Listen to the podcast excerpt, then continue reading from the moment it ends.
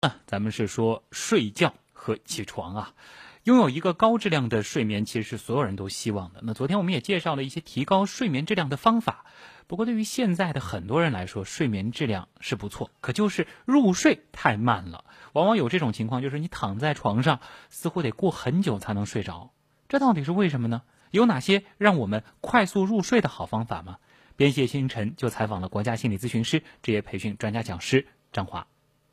张老师你好，你好清晨。嗯，入睡比较慢，可能也是很多人会遇到的一个问题。他可能真的睡着了的话，这个睡眠质量还挺好的，但是就是不容易睡着。是。但有些人好像头一沾到枕头上，他就能睡着了。确实是。那首先这是一种习惯啊，有些人一入睡确实很慢，甚至睡眠就是一件很辛苦的事情啊。那有一些人呢，一沾到枕头就睡着了，确实存在这样的差异。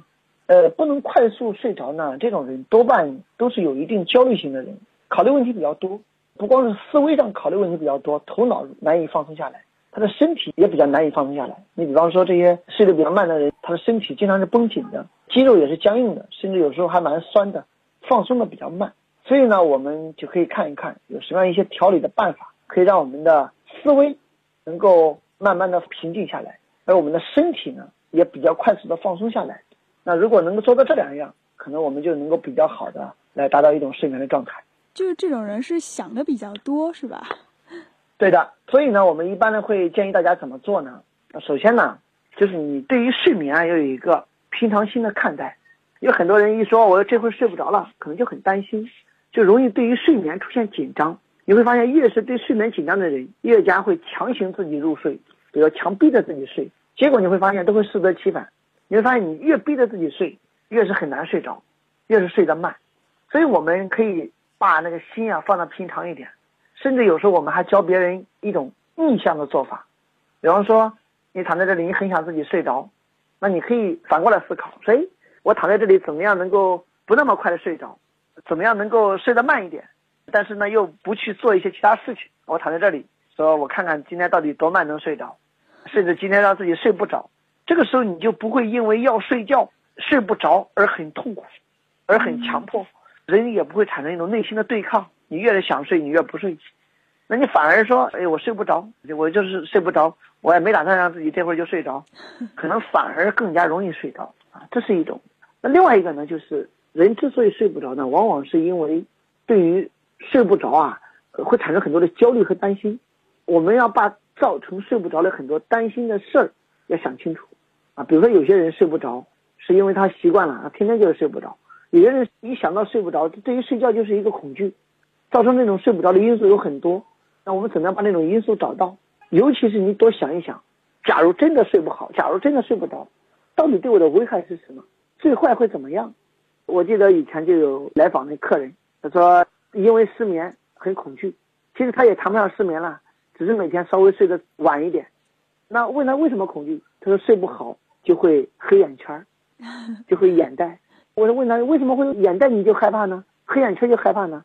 他说因为眼袋和黑眼圈就会被别人看起来不美，那因为不美，别人就会不喜欢我。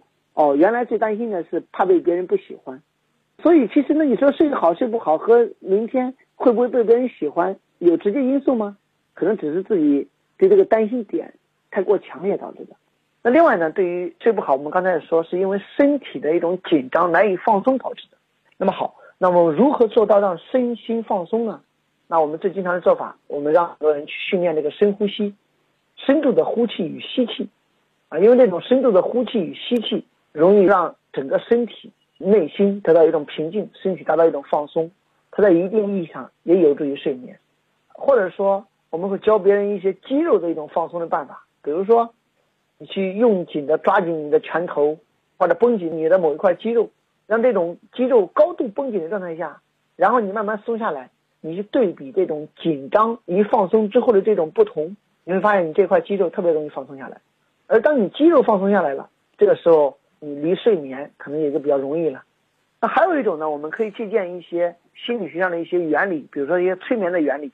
那其实一个人之所以能被催眠，是因为他被一种单调、重复的东西所诱导。所以呢，我们当睡不着的时候，你其实可以去想一想，可以去听一听，在旁边啊，有什么有节律的声音，比如说这个门口有小蟋蟀在叫，有水滴声在噔噔噔噔，或者有表的声音在噔噔噔噔，这个时候你就去听这种声音，你去听它的一种节律感，虽然很单调很重复，但这种声音特别有助于我们睡着。你比方说我们很多人他失眠睡不着，可是坐在火车上当当当当反而容易睡觉，因为这种有节律的东西，它的单调重复的刺激是一种诱导。而这种诱导容易让我们进入一种单一的思维状态，而这种单一的思维状态是特别让我们容易进入睡眠阶段的。就比方说，你要看书，你一定不是看有趣的书，而是看一些单调的书、枯燥的书。比如说，你你对英语不懂，你就看英语；你比如说，你看书，你要看说明文，因为说明文它太枯燥，而不是看有趣的故事。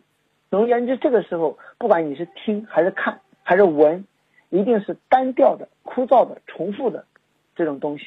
因为它容易诱导你进入一种大脑的单一状态、放松状态。好的，谢谢张老师。